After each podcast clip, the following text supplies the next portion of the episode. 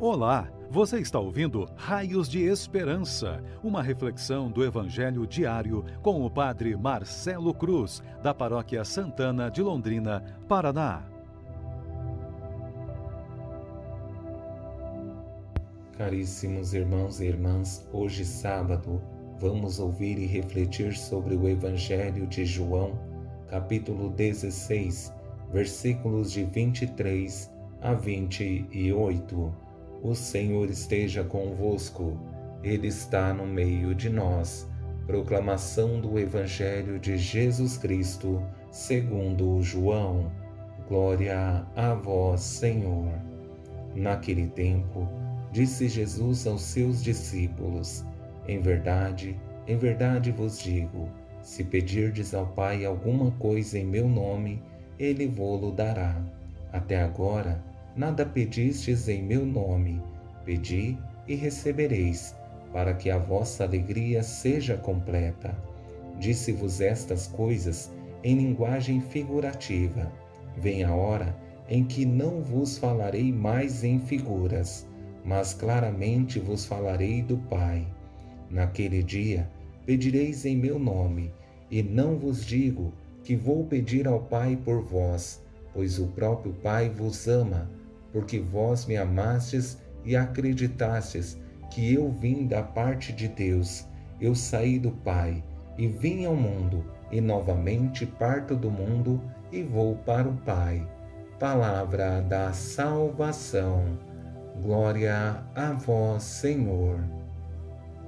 Caríssimos irmãos e irmãs que nos acompanham por nossas redes sociais, dando continuidade às nossas reflexões do Evangelho de João como uma forma de nos ajudar a enfrentar e superar os desafios de nossas vidas. Tenho certeza que Deus está atento aos nossos sofrimentos e angústias, principalmente com o que mais nos faz falta, a nossa vida de comunidade, com nossa igreja cheia, como era antes da pandemia. Nesse evangelho que ouvimos, percebemos Jesus catequizando os discípulos e deixando claro a importância de pedir, como um diálogo dirigido a Deus. Isso é uma forma de nos colocarmos em oração, mas isso pressupõe acreditar, algo que para alguns parece ser um grande desafio, porque exige confiança em Deus, ter a certeza de que, mesmo diante dos maiores problemas que possam surgir, Deus continua presente e agindo em nossas vidas. Nesse Evangelho, quero trazer para nossa reflexão três frases de Jesus que serão para nós raios de esperança. Na primeira frase, Jesus diz que aquele que pede com confiança terá sua resposta. Na segunda, deixa claro que o Pai está atento às nossas orações. E na terceira, revela a unidade do Pai com o Filho e a missão do Filho.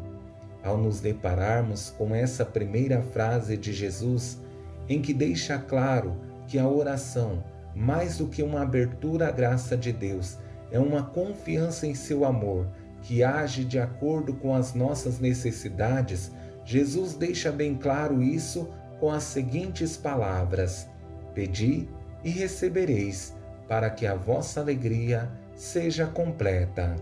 Essa confiança na ação divina faz toda a diferença, porque temos a certeza do seu amor, e nossa alegria será completa por haver da nossa parte uma docilidade ao projeto divino.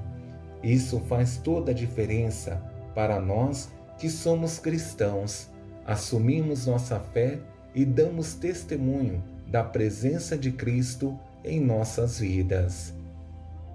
Ao dar esse segundo passo, Jesus pressupõe um salto qualitativo na fé por parte de seus discípulos, porque o Pai está atento ao que pedimos, mas uma pergunta se torna fundamental: será que temos confiança nesse Pai que nos ama? Naquele dia pedireis em meu nome, e não vos digo que vou pedir ao Pai por vós, pois o próprio Pai vos ama, porque vós me amastes e acreditastes que eu vim da parte de Deus. Muitas vezes, nossa capacidade racional se torna limitada, porque não conseguimos compreender e muito menos dimensionar o quanto Deus nos ama. Nossa limitação é tão grande que não percebemos a dimensão do amor divino. Por isso, a confiança de que Deus continua agindo em nossas vidas fará toda a diferença, pois se existe algo em Deus que traz grande alegria, é saber que estamos felizes e que conseguiu fazer algo por nós que trouxe benefícios à nossa vida. Com essa terceira frase, podemos perceber três atributos que encontramos na pessoa de Deus, que certamente fará diferença na compreensão que temos sobre ele. Os três atributos são unidade, integração e pertença. Eu saí do Pai e vim ao mundo, e novamente parto do mundo e vou para o Pai. Por que resolvi trazer essas três palavras ou atributos para falar do Pai e do Filho? Quando falo de unidade, precisamos entender que isso não é uniformidade, mas ambas as pessoas têm um objetivo: nos conceder a salvação.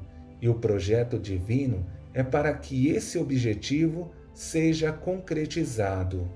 Quando falamos de integração, precisamos perceber que o Pai e o Filho, mesmo sendo pessoas distintas, com missões diferentes, suas ações sempre se integram para que a missão de cada uma das pessoas se concretize, tendo um objetivo principal: nossa felicidade.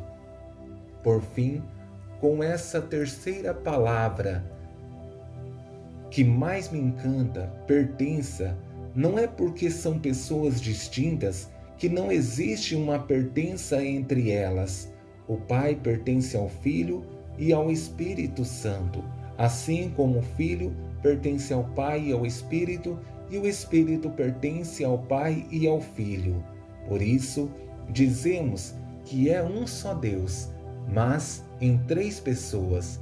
A ação das pessoas podem ser distintas, mas continua sendo um só Deus que nos ama e quer um dia que estejamos com Ele na eternidade.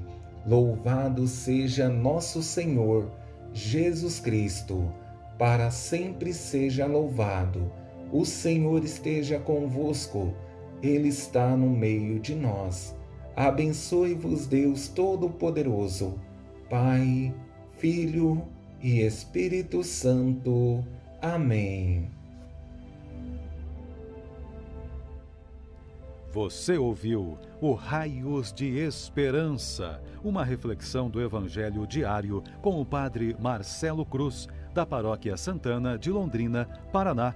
Se esta mensagem lhe fez bem hoje, compartilhe com seus amigos.